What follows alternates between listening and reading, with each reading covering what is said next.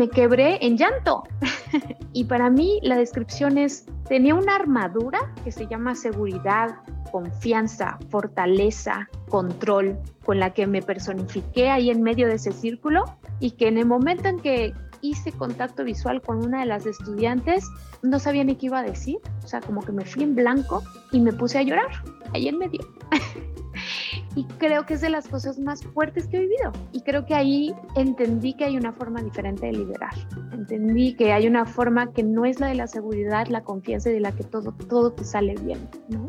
Hay una forma de liderar donde conectas con que no lo sé, ¿no? Con tus dudas, con tus ansiedades, con tus vulnerabilidades. Y para mí, a mí fue todo un viaje conectar con eso.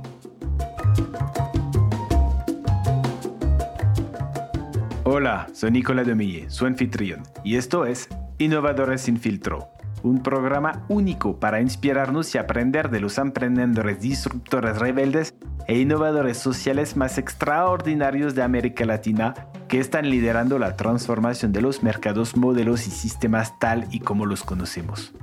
Nuestras invitadas y nuestros invitados nos comparten todo, sin ningún filtro, sobre sus éxitos, fracasos, errores, miedos y secretos para convertirlos en grandes lecciones, soluciones o herramientas que nos permitan superar los retos a los que nos enfrentamos y alcanzar el éxito que queremos. Innovadores sin filtro es co-creado por Tony Carr, cofundador de Halloran Philanthropies, y Nicolas Demeye, coach de emprendedores y líderes de alto impacto.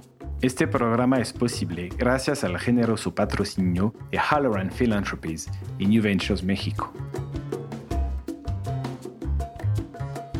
Nuestra invitada de hoy es Araceli Campos, la directora de UCamp, una organización que facilita entrenamientos intensivos para desarrollar habilidades digitales. Antes, Araceli fue directora en Laboratorio México, donde formó en programación y diseño de experiencia de usuario a más de 1.500 mujeres para vincularlas con más de 400 actores de la industria y que así comenzarán sus carreras en tecnología. También tiene experiencia en el sector de emprendimiento social e inversión de impacto, habiendo trabajado en New Ventures, las páginas verde y habiendo liderado el Impact Hub. La pasión de Araceli es construir proyectos, startups o comunidades que tienen el potencial de ofrecer oportunidades a todas y todos sin importar la geografía, la experiencia o la educación formal previa. En este episodio absolutamente fascinante, Araceli se abre completamente, contándonos no solo cómo se volvió una referencia de la innovación social en México, sino también cómo logró reinventarse como líder, pasando de la niña del cuadro seria sin miedo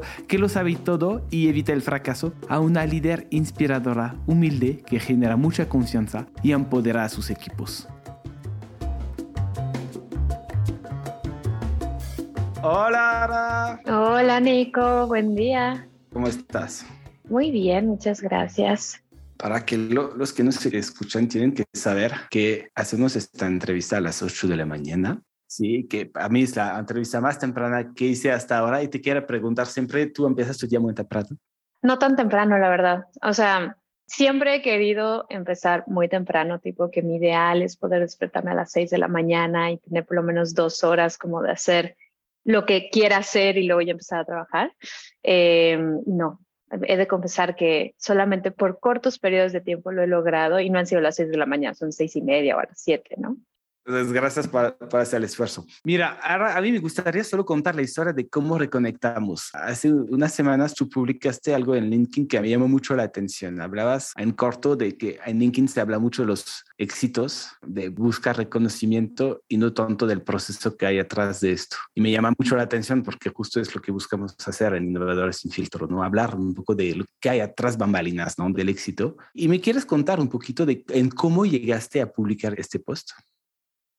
¿Sabes qué? Lo hice porque directamente esa, esa mañana tuve una reunión sobre redes sociales, o sea, estoy como muy metida en temas de marketing y me está fascinando el, o sea, el poder de las redes, ¿no? O sea, que no es algo nuevo, pero lo que sí es nuevo es la figura que empieza a tomar cada red, ¿no? Entonces, no sé, por ejemplo, Instagram empieza a ser una red como de mostrar o mostrarte como marca muy pulida, ¿no? O sea, es, y estábamos hablando de TikTok, que ahora es como la red, yo creo que falsamente estigmatizada como la de los centennial, porque pues, sí, hay un público grande ahí, pero es una red que realmente es muy cercana, ¿no? O sea, cualquier persona puede crear cualquier contenido y es muy empoderadora. Y en el caso de LinkedIn, hablábamos de que es esta red que parece egolandia, ¿no? O sea, donde entras y te puede llegar a generar una ansiedad, ¿no? Porque te empiezas a comparar con tus pares y, dices, yo no he hecho ni la mitad, ¿no? Yo no he salido en esta, o no me han invitado a esta conferencia,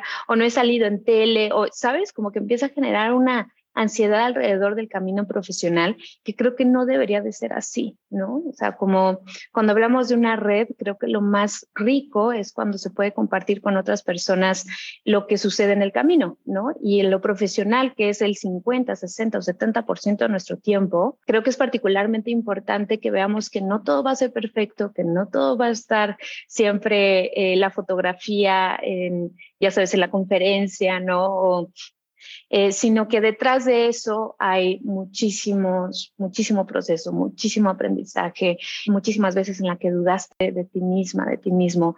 Y de eso, pues hablamos poco, ¿no? O sea, porque creo que desde jovencitos nos dijeron que hay que perseguir el 10 de calificación y el reconocimiento del maestro, la maestra, y de los padres, ¿no?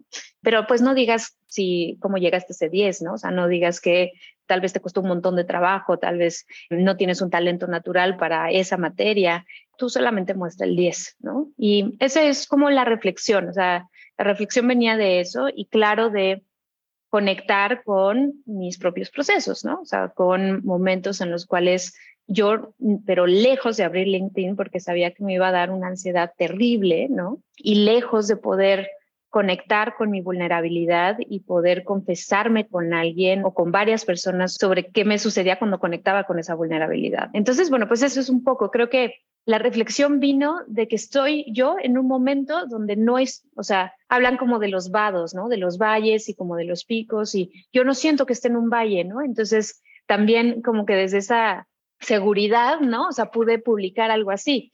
¿Lo hubiera hecho desde el valle mismo? No lo sé. Y eso creo que es lo, lo, interesante es la conversación que hay que empezar a abrir. ¿Dónde están nuestras redes de apoyo cuando estamos en esos valles, cuando estamos pasándola súper mal? ¿A quién nos acercamos, no? Buenísimo, me encanta que estemos empezando de esta manera. Pero antes de ir directamente a, a los procesos, a, a, los aprendizajes que has tenido a estos valles, me gustaría regresar un tantito y, y regresar desde 2009, porque tú empezaste realmente a estar en este sector desde hace más de 13 años, empezando en Páginas Verdes, luego el FLI, luego Bosch y luego carreras en bootcamps. Has estado al forefront, como diríamos, ¿no? Al frente de la innovación social en el continente desde hace más de 13 años. ¿Cómo llegaste a hacer así, a hacer todo esto?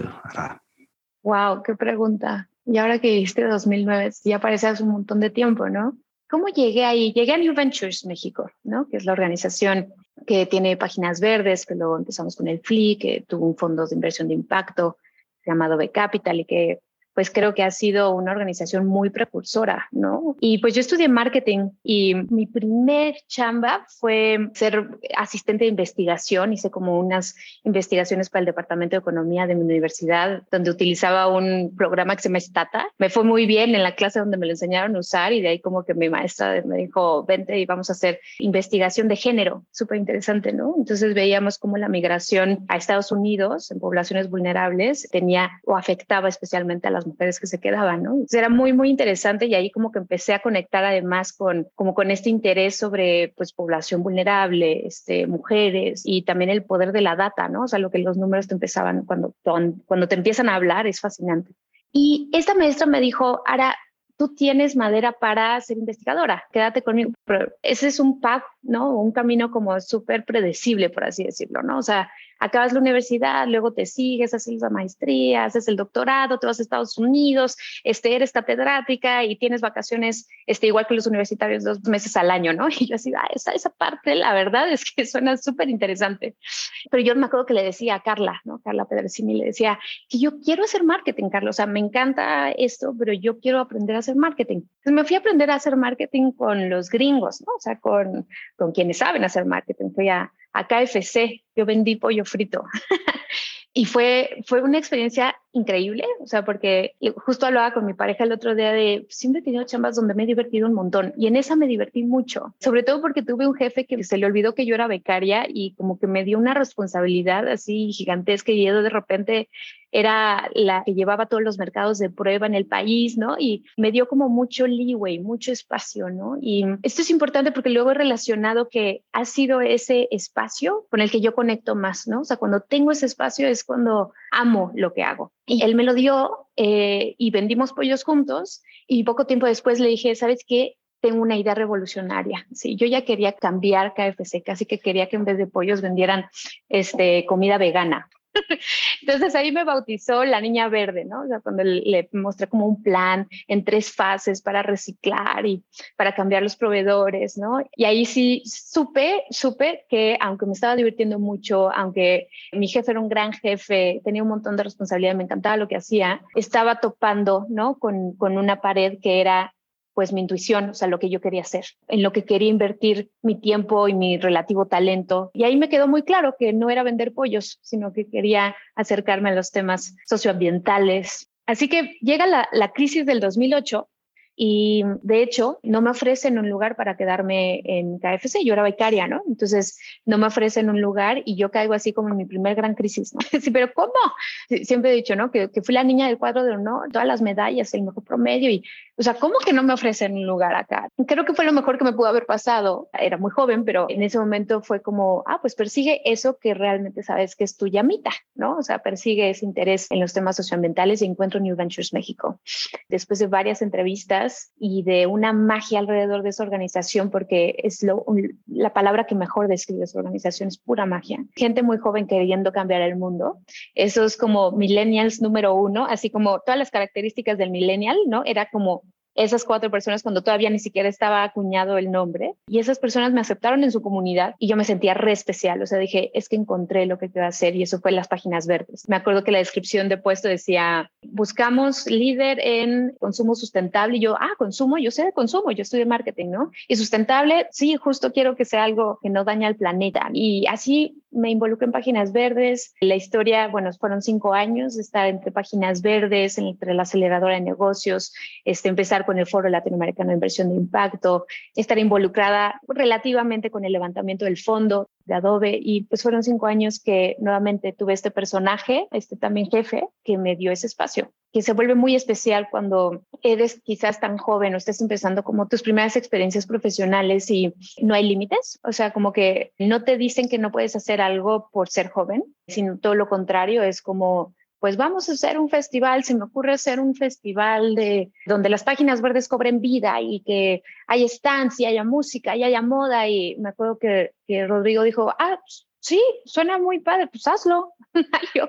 pero nadie lo ha hecho, pues hazlo tú, ok. Y obviamente no, no lo hice yo, o sea, lo, hicimos en equipo, ¿no? Este, Nadir, Paulina, un equipo extraordinario y, me acuerdo de los tres abrazándonos así cuando nuestro primer EcoFest, 25 mil personas, tener una visión materializada con la familia, los perros, las sonrisas y el agradecernos que estábamos haciendo eso y los tres así llorando a mares de, ay, lo logramos, ¿no? Y cuando tienes 24 años, creo que es de los momentos más definitorios, ¿no? O sea, de, de sentir que podía hacer lo que quisiera, ¿no? O sea, y que sí se podía cambiar el mundo a nuestra forma, ¿no? y con nuestra, nuestra limitada experiencia también quizás una visión limitada, pero pues fue sumamente empoderador, sumamente empoderador y, y siempre agradecida por esa etapa. Y bueno, el resto es, pues tuve la fortuna de, de toparme con grandes experiencias, luego dirigí el Impact Hub, no sé si quieres que pase ahí de una vez o... No, pero tienes un buen punto, no lo mencioné, el impacto y creo que fue súper clave después de toda la, aventura y la experiencia de New Ventures. Si quieres seguir por ahí, aunque quizás solo un paréntesis, porque a mí me llamó mucho la atención lo que dijiste sobre tu intuición, lo que te decía de que querías hacer. ¿Cómo te llegó esta intuición o cómo, cómo la definirías? Fíjate que es algo que siempre he estado, pero que en momentos no he reconocido qué es lo que ha guiado mis decisiones. ¿sabes? O sea, o no le he dado el valor que tiene la intuición en mi toma de decisiones. Y es porque estamos muy acostumbrados, hoy estoy muy acostumbrada eh, y alguna vez me lo explicaron como del otro lado, el lado más racional, ¿no? Que le llaman el lado más sensitivo, donde utilizas todos tus sentidos para tomar una decisión, ¿no? Y entonces, normalmente para una persona que es sensitiva, una persona que es muy racional, ¿no? Muy analítica, la convences desde eso, desde decirle el A, B, C, E, ¿no? O sea, de cómo, cómo llegas a ciertas conclusiones.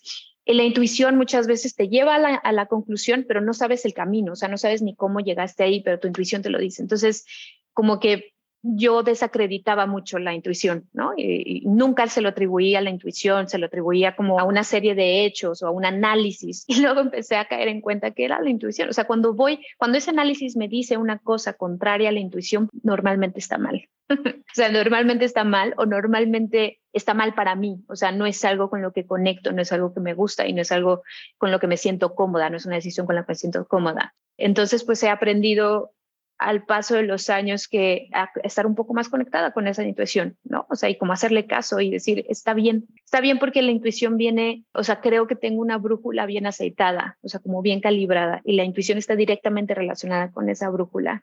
Y cuando le hago caso, o sea, como que estoy mucho más balanceada y conectada con lo que hago, ¿no? Es como cuando dices algo me huele mal, como que algo no me gusta, esa es la intuición hablándote así de, este, como, como cuidado, no lo hagas, ¿no? O hazlo. Cuando te emociona algo muchísimo, hazlo. O sea, tal vez it doesn't make sense, no hace ningún sentido, pero, pero tienes que hacerlo. Creo que, que en la medida en la que estemos más conectados con esa intuición, quizás es un camino para tomar mejores decisiones. ¿Qué es esta brújula?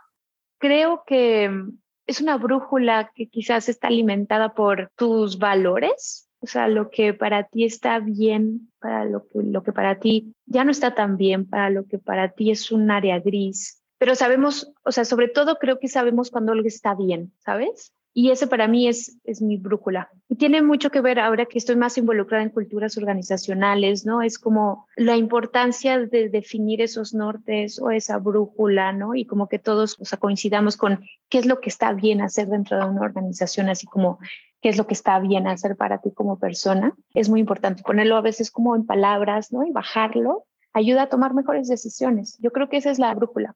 Es lo que aburridamente en administración 2000 era nos dijeron que eran los valores de una empresa, ¿no? Digamos que en versión millennial yo le llamo como manifiesto, ¿no? O como en qué creemos. Como tres maneras de tomar decisiones, ¿no? La parte analítica, como tú decías al inicio, uh, la intuición y también la brújula, el manifiesto, los valores, ¿no? ¿Cómo decides salir de New Ventures y empezar Impact Hub con este marco de, de toma de decisión que tienes? Ah, mira, qué interesante. Yo me fui de maestría.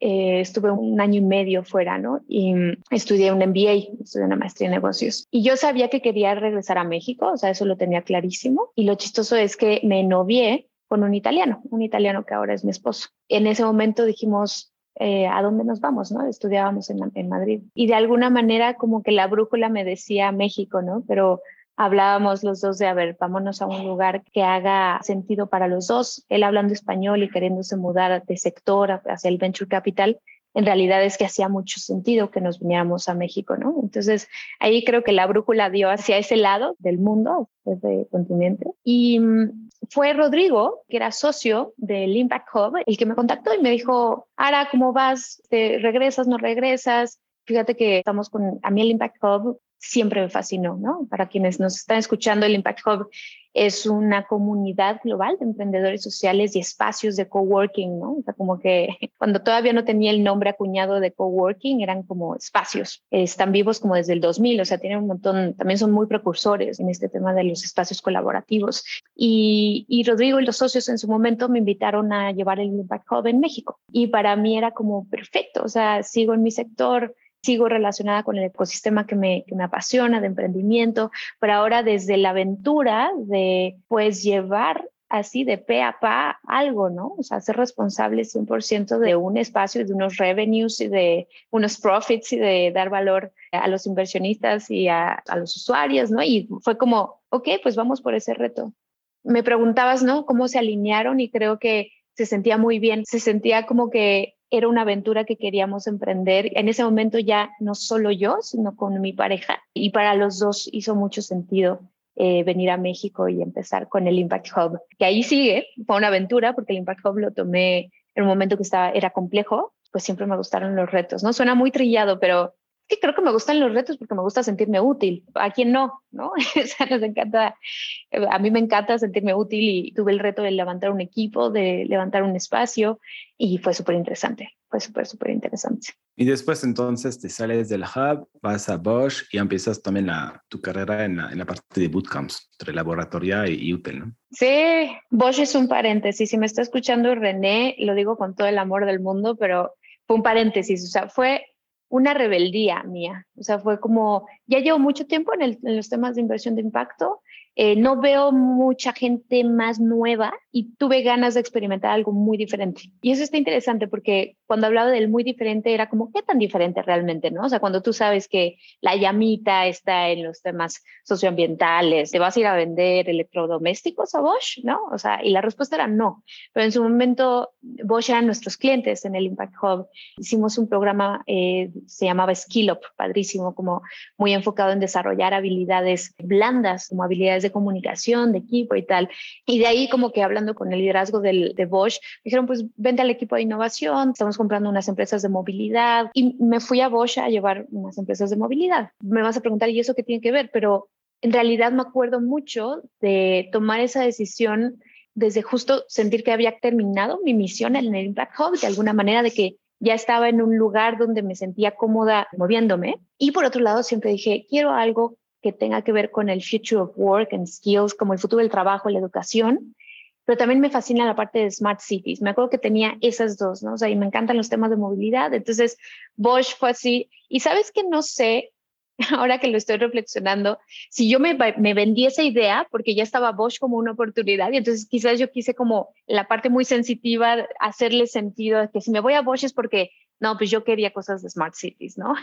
Pero creo que al final la brújula me llevó, ¿no? Y estuve seis meses en Bosch, me hablan de laboratoria, una organización, o sea, que para mí en ese momento, eh, y desde que las conocí, dije, esta es la empresa social, ¿no? O sea, como la empresa social. Me hablan, me dicen, oye, estamos buscando, ¿quieres correr el proceso con nosotros? Estamos buscando una líder en México y yo va, ¿no? O sea, entonces, aunque estuve en un paréntesis ahí de seis meses en temas de Smart Cities eh, y movilidad interesante, al final me volvieron a jalar o me volví yo a dirigir a un espacio más como de educación, mujeres, tecnología. Es algo muy interesante porque en ese momento mi parte analítica decía, es que es un match en el paraíso, o sea, made in heaven, ¿no? Como dicen en inglés, es como mejor imposible, ¿no? Y entonces hace todo el sentido, así es como todo lo que he soñado es organización, ¿no? Y así, y así entro al laboratorio y fueron dos años de muchísimo aprendizaje, algo que pues he compartido en otras ocasiones y creo que, que, es una organización extraordinaria que hace cosas extraordinarias y que son extremadamente difíciles. Y eso es lo que lo vuelve extraordinario. Entonces, todos los que hemos pasado por ahí, creo que todos coincidimos en que puedes puede ser que haya sido de las experiencias más fuertes, ¿no? Que hemos tenido. Para mí, esta curiosidad que tenía por vivir la experiencia desde el lado emprendedor, que nunca había estado, o sea, siempre había estado como desde el lado del ecosistema de apoyo emprendedor y casi que con mucha vergüenza decía, yo cómo daba estos consejos sin saber nada, ¿sabes? ¿Cómo, cómo me atrevía yo a decirle a emprendedores qué hacer si no tenía ni idea? Y justo estando en laboratorio empecé a tener idea de lo difícil, ¿no? Empecé a tener idea de, de, la operación, de los fuegos, del equipo, de estar un día en la cima y, llorar de emoción y al otro día llorar de tristeza, ¿no? Sí fue, yo creo que de las experiencias más confrontativas que tuve, fue como desarmarme de muchas formas, ¿no? Y tocar esa vulnerabilidad verdaderamente. Me acuerdo de, una, de un momento donde tuvimos una conversación muy compleja con las estudiantes y yo fui con mi armadura de la seguridad y la confianza, ¿no? Y yo pensando, ahora, ahorita es cuando te tienen que ver entera, te tienen que ver en control y te tienen que ver que estás capitaneando el barco, ¿no? Bueno, Nico, o sea, hicimos un círculo, me puse en medio, no pude articular una palabra. Eso nada más me acuerdo y me emociona, ¿no? O sea, porque me quebré en llanto. me quebré en llanto, así y para mí la descripción es, tenía una armadura que se llama seguridad, confianza, fortaleza, control, con la que me personifiqué ahí en medio de ese círculo y que en el momento en que hice contacto visual con una de las estudiantes, no sabía ni qué iba a decir, o sea, como que me fui en blanco y me puse a llorar, ahí en medio. Y creo que es de las cosas más fuertes que he vivido. Y creo que ahí entendí que hay una forma diferente de liderar. Entendí que, que hay una forma que no es la de la seguridad, la confianza y de la que todo, todo te sale bien. Hay una forma de liderar donde conectas con que no lo sé, ¿no? Con tus dudas, con tus ansiedades, con tus vulnerabilidades. Y para mí, a mí fue todo un, viaje conectar con, con eso, ¿no? O sea, con, conectar y sentirme no bien, pero por lo menos aceptar que no tenía todas las respuestas y aceptar que me iba a equivocar un montón y que iba a hacer daño probablemente, ¿no? O sea, y que mis acciones podían llevar a que personas del equipo salieran o que un estudiante se sintiera incómoda. O sea, entonces empecé a ser como mucho más consciente de de que yo soy todo, o sea, de que puedo ser la luz y la sombra al mismo tiempo, o sea, de que todos somos luz y sombra, como yin y yang, todos somos luz y oscuridad, ¿no? Y qué padre cuando estás en tu luz, pero cómo aprendes a aceptar cuando estás en tu oscuridad y cómo la sobrellevas y cómo vives en armonía, balanceando los dos, ¿no? Y cuando hablo de, de, oscuridad, hablo de esas vulnerabilidades, ¿no? Hablo de esas ansiedades, hablo de esas inseguridades, ¿no? Y bueno, pues eso, ahí lo corto. Muchas gracias por compartir esto de manera tan abierta y casi tan vulnerable, diría. Y me preguntaba cuando te escuchaba de pasar de este estilo de liderazgo de mucha seguridad, mucha fuerza, mucha confianza a un estilo de liderazgo ya que acepta sus debilidades, que muestra sus vulnerabilidades. Para mucha persona suena que ya no eres líder, ¿no? O sea, si empiezas a mostrar sus vulnerabilidades. ¿Cómo este cambio en tu liderazgo te ha beneficiado? de muchas formas, de muchas formas. Por una parte, volví a, a ponerme como unos gogles de curiosidad, de ingenuidad y de humildad, ¿no? Ante todo. Entonces, eso me ha, me ha permitido aprender, ¿no? Y como disfrutar muchísimo el proceso de aprender. Entonces, como que antes yo era la de todas las respuestas, ahora pues pregunto un montón pregunto un montón y encuentro en la pregunta, o sea, en la respuesta como muchísima riqueza, ¿no? Como cómo me perdí tanto tiempo, ¿no? De, de no escuchar realmente a los demás. Y creo que eso ha sido de los regalos más grandes. Lo segundo es que cuando llevas esa armadura, ¿no? O como esa cierta historia como de éxitos, ¿no? O sea, que tal vez se ve en LinkedIn o se ve desde afuera como, wow, ¿no? Cuánto éxito es como que te la empiezas a creer, ¿no? Es como, yo no puedo fracasar, o sea, no puedo fracasar, ¿no? Mi, mi, este, no me lo permito, ¿no? No hay un mundo donde eso esté bien y ahora es como, pues puedo fracasar, o sea, ya estuve ahí, sí se siente de la fregada, pero sobrevives, ¿no? O sea, y aprendes un montón, entonces como que, pues ya no tengo ese miedo, ¿no? Ya no tengo ese miedo a hacer un ridículo o a preguntar o a verme en una reunión como, pues realmente eso no lo sé, pero vamos, vamos a averiguarlo, ¿no? O sea, vamos a aprenderlo juntos. Me siento mucho mejor así, porque no tengo que aparentar nada, no tengo que, es como muy liberador de alguna manera, ¿no? Y creo que lo tercero es que aprendí que cuando lideras equipos, el equipo no necesita total claridad y total fortaleza, o sea, porque nosotros no necesitamos total claridad y total fortaleza. Yo lo pienso como, eso no ha sido lo que me han dado los líderes, ¿no? O sea, yo cuando te hablé de, mis líderes favoritos, de quienes me han dado este espacio, no era porque tuvieran todas las respuestas, era porque me daban el espacio y porque sabía que cualquier cosa estaban ahí para mí.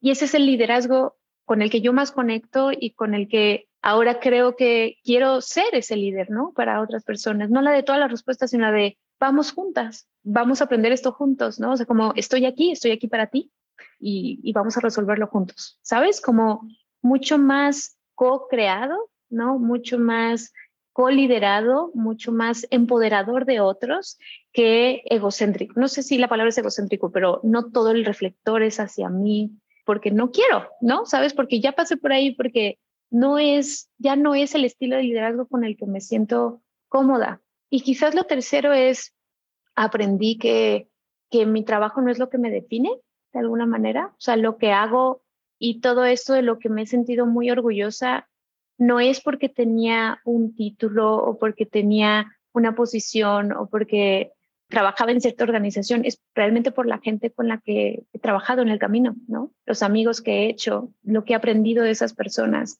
Y creo que hoy, o sea, lo que me define quizás es todas esas personas.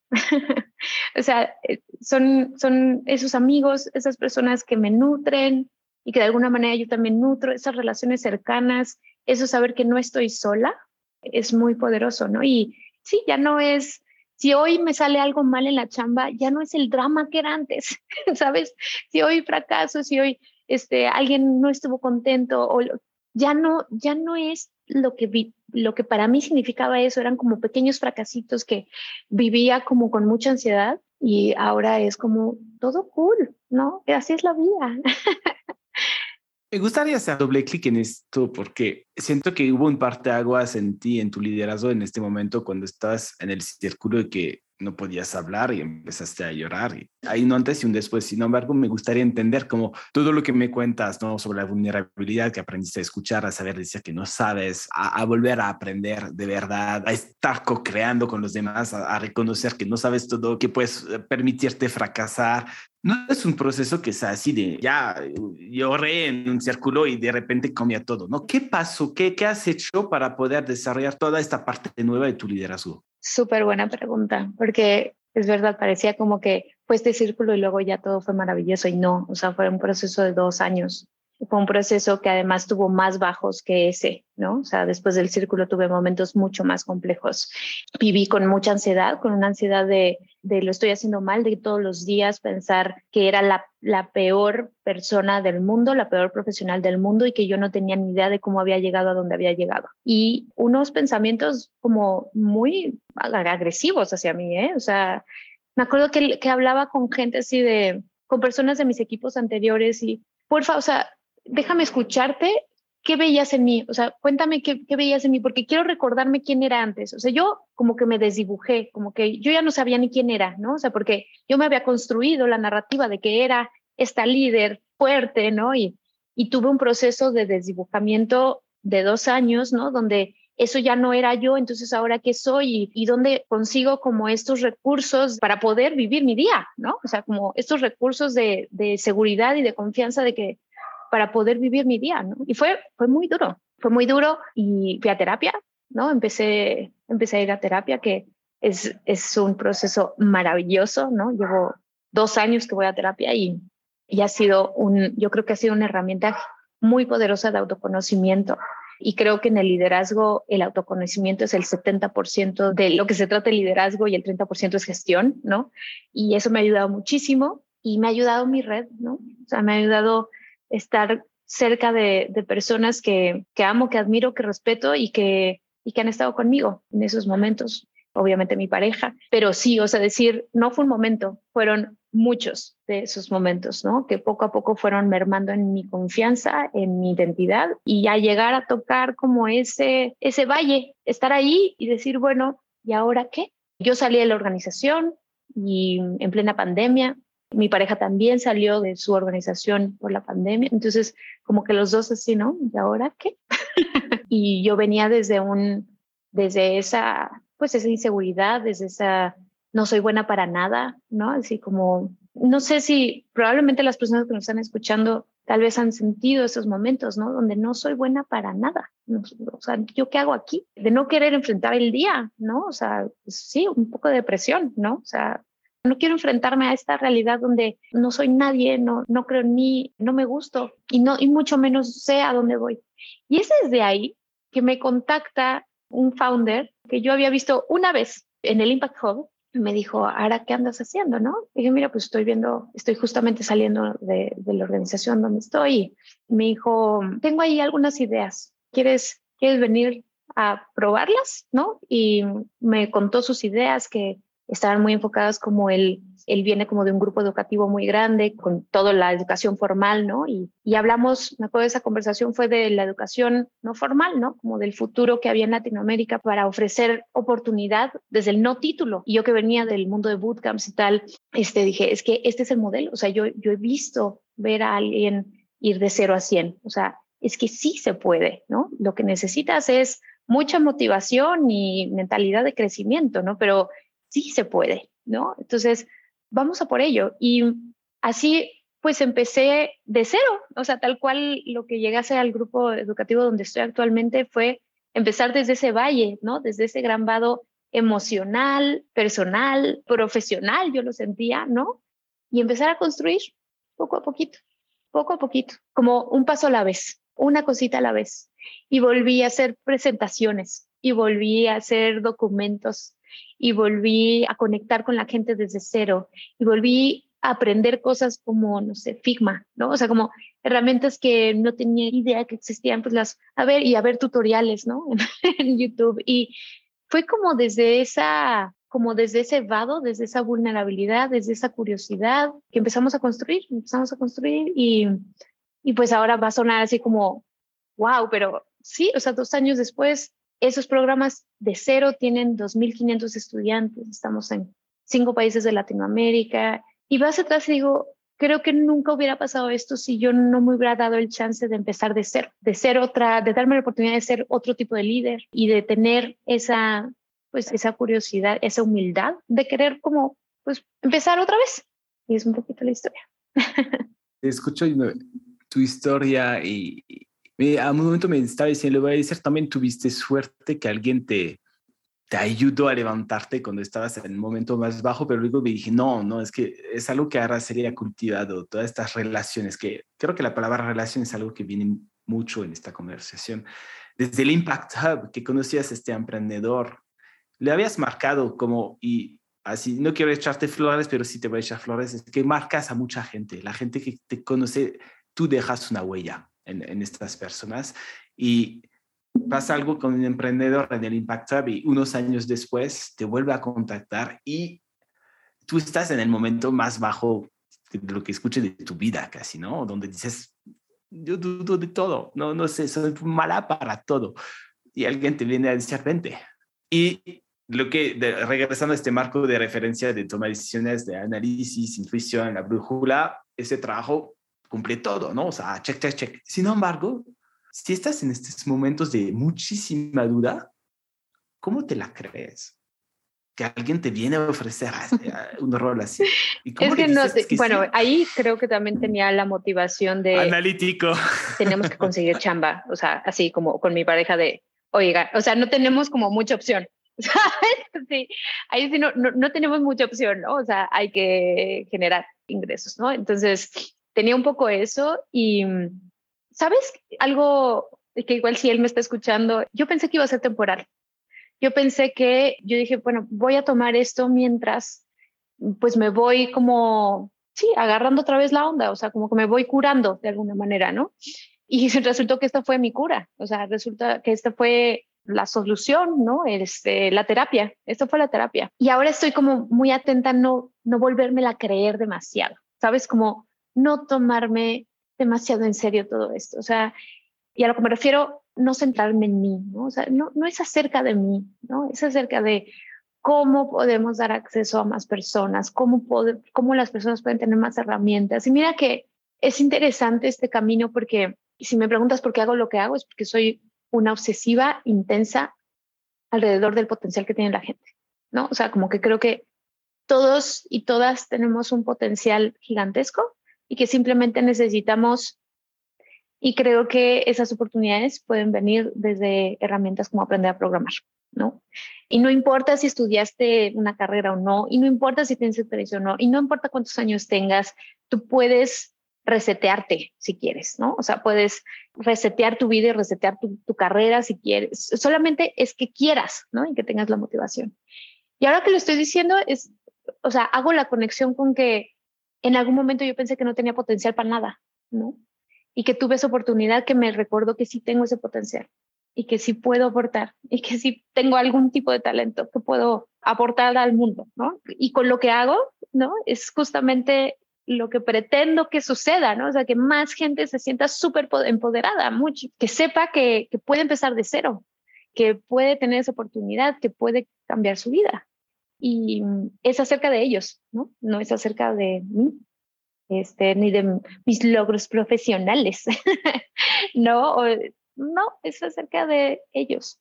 Y la verdad, eso también es un chip muy, muy laboratoria, ¿no? O sea, que me acuerdo de nuestro manifiesto de, de valores, el número uno es la estudiante está en el centro de todo lo que hacemos.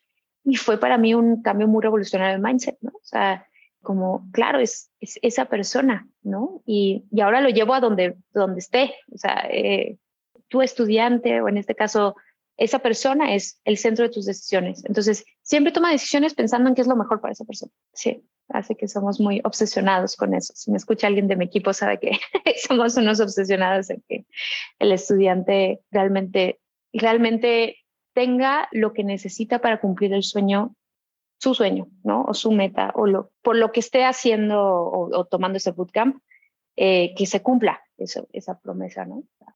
A veces mucha gente tiene miedo a hacer esos cambios que tú hiciste, ¿no? De enseñar su vulnerabilidad, reconocer que no saben, porque piensan que les puede pasar cosas malas, que se pueden aprovechar. hemos hablado de los beneficios, pero me gustaría también hacerte la pregunta de sí hay, te pasaron cosas que no te gustaron eh, cuando hiciste estos cambios, se aprovecharon de, de, ti a, enseñar tu vulnerabilidad, porque regresando un poco a la definición de ser vulnerable es eh, enseñar tus debilidades esperando que nadie te va a lastimar, porque tú estás enseñando realmente dónde te pueden eh, lastimar, ¿no? Entonces, ¿te han lastimado en este proceso? También es que no a todos los liderados, no a todas las personas de un equipo, eh, pues les gusta ver eso, ¿no? O sea, tal vez no resuenan tanto con ese tipo de liderazgo. O sea, tuve, tuve bajas de equipo cuando no era vulnerable, tuve bajas de equipo cuando fui vulnerable, este, y yo que traía así como en la cabeza de las personas no dejan empresas, dejan, dejan jefes, ¿no? O sea, decía, esto es mi culpa, o sea, ¿qué hago? ¿Sabes? Como Sí, claro que, fue difícil, ¿no? El, el, proceso como de... Y entonces, porque tal cual, como que te sientes ya sin herramientas, o sea, ya probé A, ya probé B, ya... Pero también me di cuenta que era todo un proceso, ¿no? O sea, este, no es como que de la noche a la mañana estar más conectada con tu vulnerabilidad, sabes cómo hacerlo y tienes mejores resultados. O sea, no es, es, muy transaccional eso, ¿no? O sea, es un proceso, ¿no? Toma tiempo. Y ahora la verdad es que te puedo decir que el, el, poder haber elegido el equipo que tengo hoy, ¿no? Yo creo que de manera consciente o inconsciente encontré personas con las que me cómoda siendo vulnerable. Creo que es algo importante a, decir, ¿no? Así como que es una nota al pie, como, claro, o sea, yo, yo ahora he elegido a mi equipo, pero también con mis líderes que no elegí, ¿no? Eh, también he elegido y ahora que tienes, eh, pasaste de la niña verde a la niña del cuadro de honor a tener tus medallas ahora de, de emprender, de intra, eh, intraprender, no sé cómo se dice, ¿no? Ah, ¿qué, ¿Qué recomendaciones podrías dar a líderes que están pasando por este tipo de procesos? Vayan a terapia. eh, bueno, en realidad, sí, en realidad, como decía antes, creo que el liderazgo es 70% autoconocimiento, 30% gestión. Em, entonces hay mucha chamba que hacer ahí. Hay mucha chamba de reconocer dinámicas de poder en, tus relaciones, eh, de reconocer qué asociaciones haces tú con ciertas personas por tu historia, ¿no? Porque son herramientas, o sea, te ayuda a manejar mejor tus relaciones, ¿no? Y al final es que pues somos seres sociales y en el emprendimiento todo es acerca de las relaciones, de la relación que tienes con tu trabajo, la relación que tienes con tu misión, la relación que tienes con tu equipo, la relación que tienes con tu board, la relación que, o sea, todo es manejo de relaciones, ¿no? Entonces creo que, que si tenemos más herramientas para, para apreciarlas, ¿no? Y para eh, mejorarlas y para construirlas, digamos que es el 70% de la chamba de cualquier líder. Y el otro 30% es, es gestión y, y, hay muchas herramientas, ¿no? Y también hay muchas que se, que se aprenden en el, en el día a día.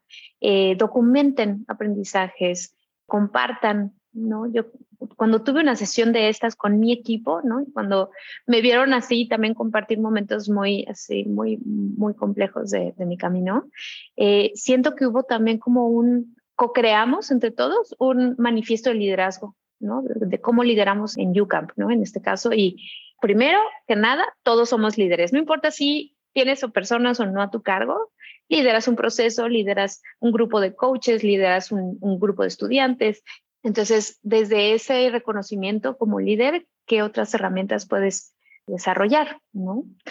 Así que pues eso, creo que esa sería mi recomendación, autoconocerse, en conectar con su intuición, este, en ir a coaching, en ir a terapia, o sea, hay un montón de recursos y de herramientas para, para eso. Em, y sin duda, pues sí, hay un, hay, hay una, no sé si es una luz al final del camino, porque tampoco es el final del camino, pero hay una manera de hacer todo esto mucho más disfrutable.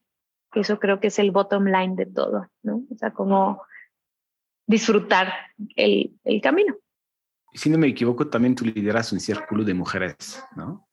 Es un espacio donde llevamos como pues retos, este, retos de liderazgo, justo, y creo que lo especial es que son mujeres de muy alto nivel, muy ocupadas, y ese espacio lo honran así, es como su hora al mes, o sea, no hay manera, no hay manera que se lo pierdan, ¿no? Y creo que es muy interesante para, o sea, desde yo que soy, o sea, ocupo un, un rol de facilitación, ¿no?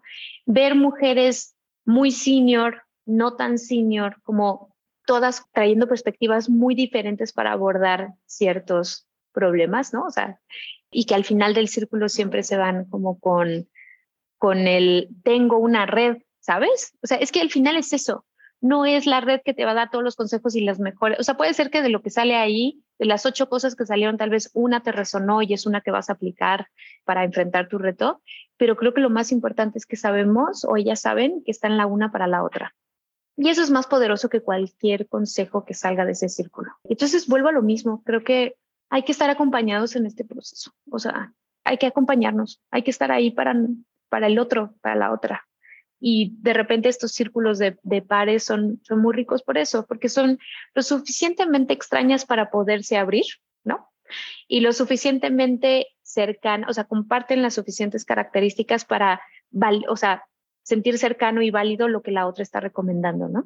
Y no nada más eso, sino que la recomendación viene desde un genuino interés de que tú estés bien, ¿no? Este, de que la otra persona esté bien. Y eso es muy, muy poderoso. O sea, imagínate realmente si todos tuviéramos como esos círculos, o sea, si todos supiéramos que podemos fracasar y vamos a tener, o sea, ese círculo atrás, este, tener un, algo que nos emociona mucho o algo de lo que nos sentimos muy orgullosas y vamos a tener a alguien que vio todo lo que te costó para que llegaras a ese momento de felicidad y de eh, y que y que lo valora junto contigo y que te hace recordar como no eh, tú no eres ese éxito, tú eres todo lo demás, o sea, eres todo lo que pasaste, todo lo difícil, ¿no? Para llegar ahí, ¿no? Y creo que eso es muy poderoso. Ojalá todos tuviéramos más espacios de, eso, más, comunidad. Sí, sí, lo experimenté yo liderando como grupos así de, de emprendedores y viendo la, lo poderoso que es poder compartir un espacio seguro donde no te van a juzgar, donde están aquí para ti, para apoyarte y para que te vaya bien al final. Y, y, y es muy, muy poderoso y la verdad yo también lo recomiendo a todos los líderes, los emprendedores, los que... y, te diría que así, sobre todo los emprendedores, porque tú lo decías que se sienten solos. Ah, estos son espacios muy de mucho valor, sobre todo cuando te, te sientes solo. Entonces, buena, qué bueno que lo mencionamos. Ahora, ahora pasando un poco a la, a la última parte de esta entrevista, ¿cómo te ves tú en 5 o 10 años en, de manera casi ideal? ¿Qué sería para ti la vida ideal en 10 años?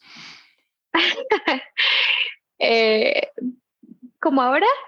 ¿Será? O sea, me siento muy plena, Nico.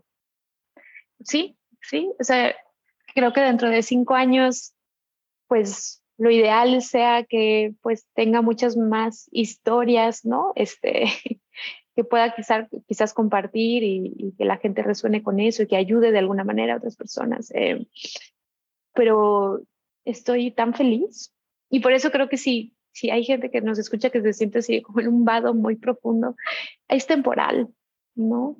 Y creo que en cinco años también yo sé que esta gran felicidad que siento y esta gran plenitud que siento probablemente también sea un poco temporal, o sea, y a lo que me refiero es pues probablemente vuelva a, no sé, dentro de unos meses estar en un momento complejo, ¿no? Este, y no sentirme tan, tan plena, eh, pero creo que es abrazar esa impermanencia, ¿no? Y por eso disfrutar mucho los momentos pico, ¿no? Y también disfrutar, no digo disfrutar, pero aceptar, llevar, ¿no? Los momentos que son más complejos, este, llevarlos con mayor perspectiva, ¿no? Y pues seguir pedaleando esa bicicleta, ¿no? O sea, que hay que mantener ahí el equilibrio. El equilibrio es la, es, ahí la clave, ¿no? Así como lentito, rápido, con inercia, este, o apenas arrancando, pero ahí pedaleando. Y creo que es eso. O sea, yo me veo, me veo, ojalá, manteniendo un buen equilibrio. Un buen equilibrio eh, con, con, porque pues la vida, lo estamos diciendo, ¿no? O sea, no solo es lo profesional, sí hay una parte muy importante, no solo es esa misión o ese estudiante, ¿no? O, eso que quieres lograr para que Latinoamérica sea más eh, equitativa, ¿no? Y que haya más oportunidades para más personas. No todo es eso, ¿no?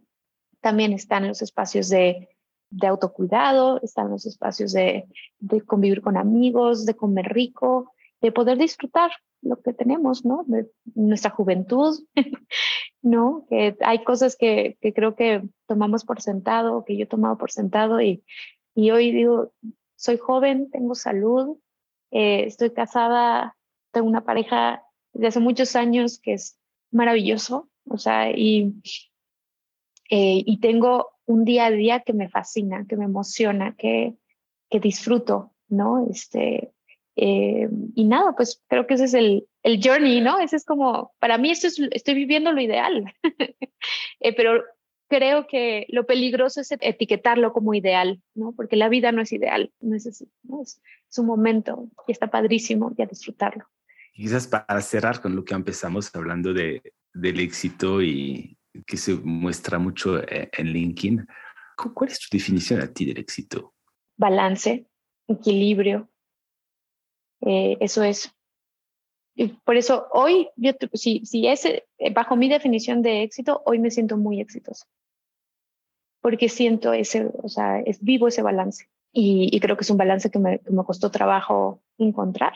Y también he de confesar que vivo con cierto miedo de perderlo. Pero bueno, pues el miedo ahí tampoco puedo hacer mucho con él. No, no es como, pues ya vete miedo, pues ahí está. Pero no me impide disfrutarlo. Eso definitivamente. Y desarrollaste mucha resiliencia por si te desbalanceas tanto, sabes cómo regresar. Creo. ¿Qué pregunta no te dice que te debería de haber hecho? ¿Cómo tú y yo nos conocimos, Nico? Por New Ventures, en el FLI, creo. Sí, por New Ventures. Te intentamos reclutar y no quisiste. Eh, de eso no me acordaba. Me acordaba mucho de una reunión que tuvimos en New Ventures en una casita ahí en Coyoacán para quienes no lo conocen, que es una casita también increíble. Creo que es en un flea, sobre todo que hablamos bien. Sí, sí. Muchas gracias, Sara. Muchas gracias a ti, Nico. Qué lindo reconectar y muchas gracias por invitarme a este espacio y, y también disfruté mucho, pues, haciendo un poco de catarsis contigo.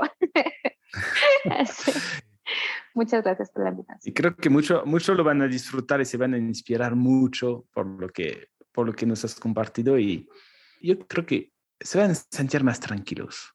Creo que nos estás compartiendo un poco cómo, cómo superar estos momentos difíciles, que no es el fin del mundo, y, y algo muy, muy valioso de, ya hay que empezar a, decir que no sabemos, a aceptar el fracaso, a, quitarnos esta armadura de confianza, de seguridad, quitar el egolandia de, de LinkedIn, que el éxito no es esto, no es el reconocimiento, sino lo que dices es el, el balance, es disfrutar entre muchísimas otras cosas. Pero muchas gracias, uh, Ara. Yo creo que ya estoy empezando muy bien mi, mi día gracias a, a ti hoy.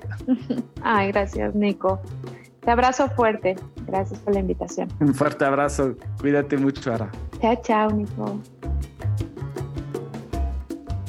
Muchísimas gracias por escucharnos. Si te gusta este podcast, por favor recomiéndalo a tus amigos, a tus colegas, a tu familia. Siempre queremos mejorarnos y queremos escucharte. No dudes en enviarnos tus comentarios, retroalimentación o consejos sin ningún filtro en innovadoresinfiltro.com. Gracias y hasta luego.